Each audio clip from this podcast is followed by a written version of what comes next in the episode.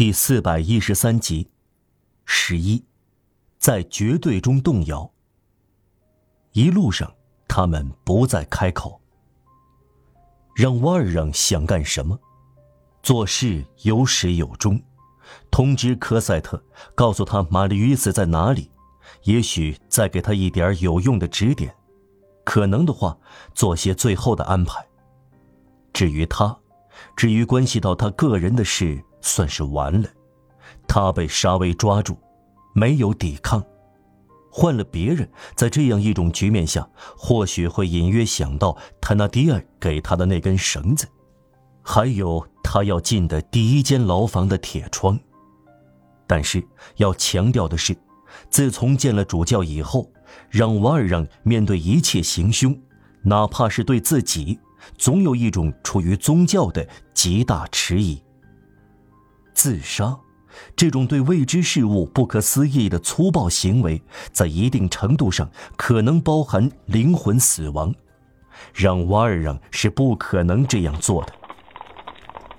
来到五人街口上，出租马车停了下来。这条街太窄了，马车进不去。沙威和让瓦尔让下了车。车夫谦卑地向警官先生表示。他的马车的乌德勒之丝绒让被害者的血和凶手的烂泥弄脏了，他是这样理解的。他还说，该给他一笔赔偿费。同时，他从口袋里掏出一个本子，请警官先生好心给他写上一点证明什么的。沙威推开车夫递过来的小本子，说道：“包括等候和路费，该给你多少？”哎。七个钟头零一刻钟，车夫回答：“呃，还有我的丝绒是全新的，八十法郎。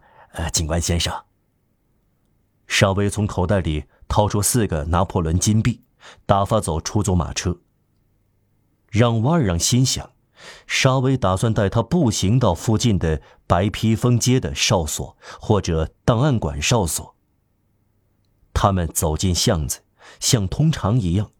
巷子空无一人，沙威尾随着让瓦尔让，他们来到七号，让瓦尔让敲门，门打开了。好吧，您上楼吧，沙威说。他表情古怪，仿佛说话很费劲儿，加上了这一句：“我在这儿等您。”让瓦尔让望望沙威，这样做。不符合沙威的习惯。可是，沙威现在对他有一种鄙视的信任，如同猫给小老鼠一抓就抓到的自由，断定让瓦尔让会自首，就此了结，他不会感到太意外。